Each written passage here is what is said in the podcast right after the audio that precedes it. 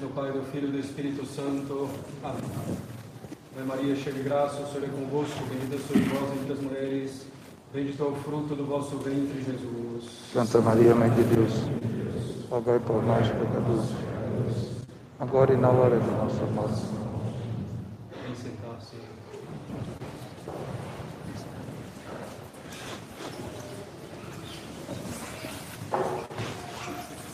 Caro Dom Fernando Guimarães, caro Dom Adair,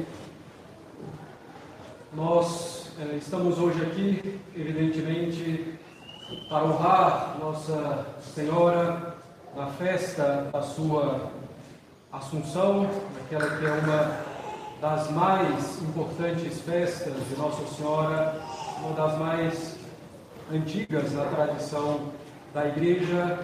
Estamos aqui para venerá-la, honrá-la com essa mais bela liturgia da Igreja Católica, com rito romano tradicional, esse rito vindo desde os apóstolos.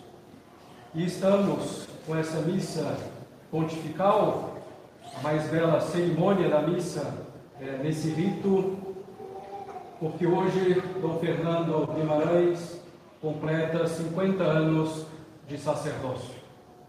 E ele quis e pediu então para que pudesse rezar a missa nesse rito antigo, venerável, mas sempre jovem e sempre atual.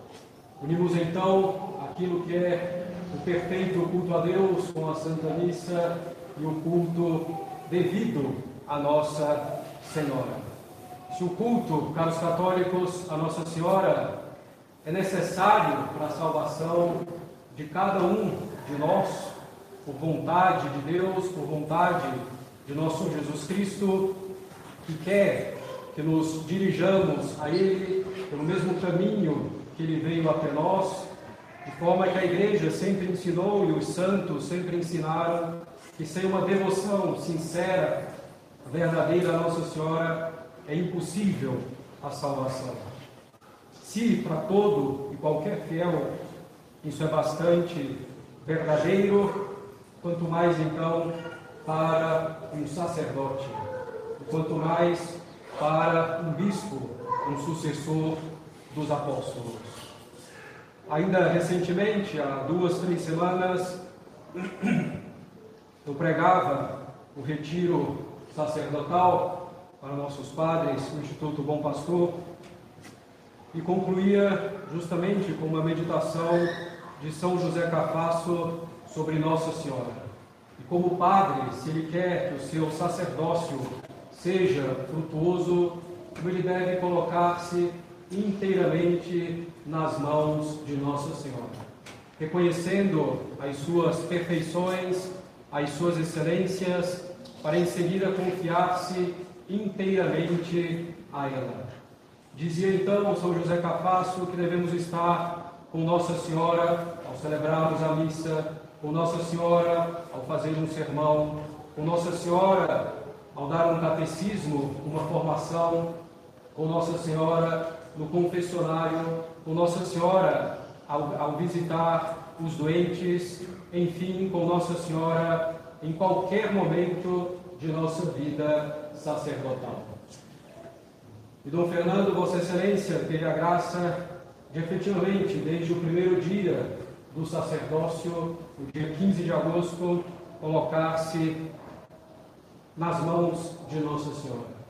Não há dúvida de que Nossa Senhora claro, nas dificuldades de nossa vida sacerdotal, foi ajudando a cada instante, como redentorista, como missionário redentorista, como prelado no Vaticano, na Santa Sé, ajudando fielmente o Papa, em particular o Papa João Paulo II, de quem o senhor esteve ao lado durante tantos e tantos anos, e esteve também ao lado e sustentando o Senhor em seu episcopado, primeiro como bispo de Garanhuns e também agora como arcebispo da Diocese Militar.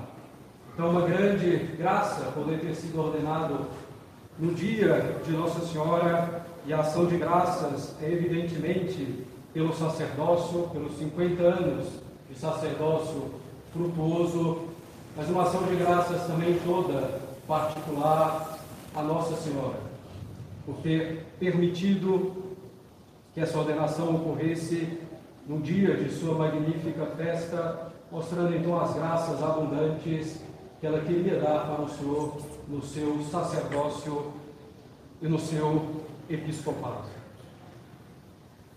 De modo particular, nosso instituto é bastante grato a Dom Fernando Guimarães, porque ainda em sua época como prelado é, na Santa Sé, da congregação para o clero, se não me falha a memória, é, cooperou muito ao lado do cardeal Castellonius para a fundação de nosso instituto, com, seu, com as suas especificidades, com aquilo que lhe é próprio, a missa, o rito romano tradicional e todo o apostolado que decorre disso.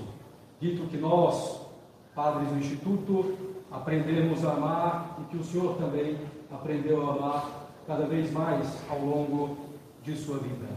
É uma palavra de gratidão profunda pelo seu sacerdócio, pelo episcopado de Vossa Excelência, em particular por esse cuidado para com o Instituto.